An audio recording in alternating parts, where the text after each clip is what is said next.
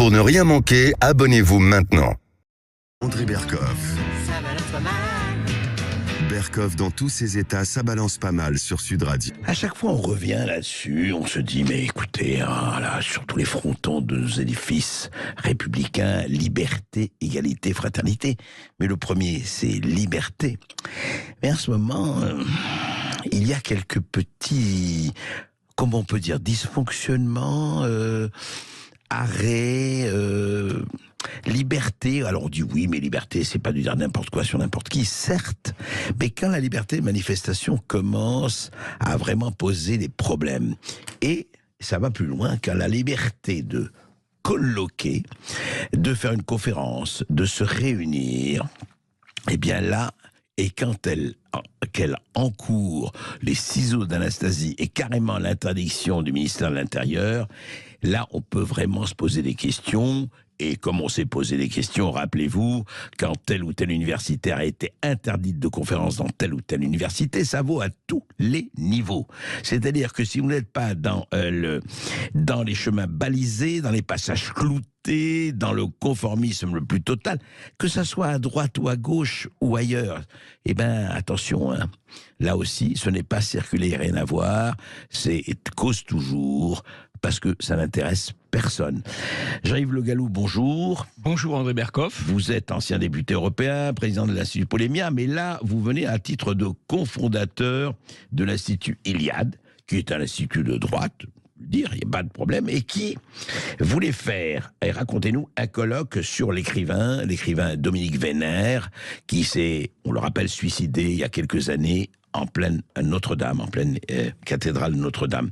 Alors, de quoi s'agissait-il et qu'est-ce qui s'est passé? Alors, euh, d'abord, euh, l'Institut Iliade, au fond, est une, un think tank civilisationnel. nous nous attachons à lutter contre le grand effacement et à remettre le grand au premier. Aussi. Oui, le grand, mais le grand, c'est le grand effacement, qui permet le grand remplacement. Et, et, nous, notre combat principal, c'est de lutter contre le grand effacement, de remettre en avant la tradition européenne, l'histoire européenne les humanités européennes.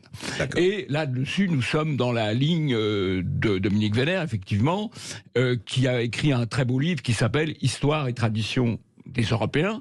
Et à l'occasion du dixième anniversaire de sa mort, mmh. nous avions prévu un colloque euh, d'hommage et euh, de réflexion euh, un colloque, pas une marche, pas une manifestation. Un colloque dans un lieu euh, privé au pavillon Wagram, avenue Wagram à Paris, absolument pas, Donc, voilà, pas en extérieur. un colloque où nous réunissions des intellectuels pour évoquer un certain nombre d'aspects de l'œuvre écrite des essais de Dominique Vénère, qui, je rappelle, a quand même eu un prix de, de l'Académie française au cours de sa carrière euh, d'écrivain et d'essayiste. Donc, Claude Demure, vous attendiez à peu près combien de personnes euh, Nous attendions 250 à 300 personnes. C'est un petit colloque par rapport à celui que nous avions fait euh, au mois d'avril et pour lequel nous avions reçu 1400 personnes à la Maison de la Chimie. Alors, alors, on annonce. Alors, qu'est-ce qui s'est passé? On vous dit ah non non, vous pouvez pas. Qu'est-ce qui s'est passé Alors, qu'est-ce qui se passe? Le colloque a lieu le 21 mai correspond à la date euh, anniversaire de la mort de Dominique Vénère. donc, ça devait se tenir lieu hier. Ça devait se tenir, enfin, le dernier dimanche, là, le, dernier dimanche, dernier. Il y, a, trois jours. Et euh, euh, Monsieur Bousquet, le directeur de la nouvelle librairie, qui n'est pas au demeurant organisateur du colloque, l'éditeur François Bousquet, reçoit à 15h30 le samedi, à 15h30 Et la veille samedi, du, colloque, la veille, une information de la préfecture de police comme quoi le colloque est interdit. Euh, notons que la notification est indue puisqu'elle n'est pas faite à la personne compétente au sens juridique qui est l'Institut euh, Iliade, qui est l'Institut Iliade, qui est l'organisateur du colloque. D'accord. Et donc nous avons deux heures malgré tout pour déposer très, très rapidement euh, un référé euh, à référer liberté auprès du tribunal administratif de Paris, ce que nous faisons, mais nous n'avons pas de réponse.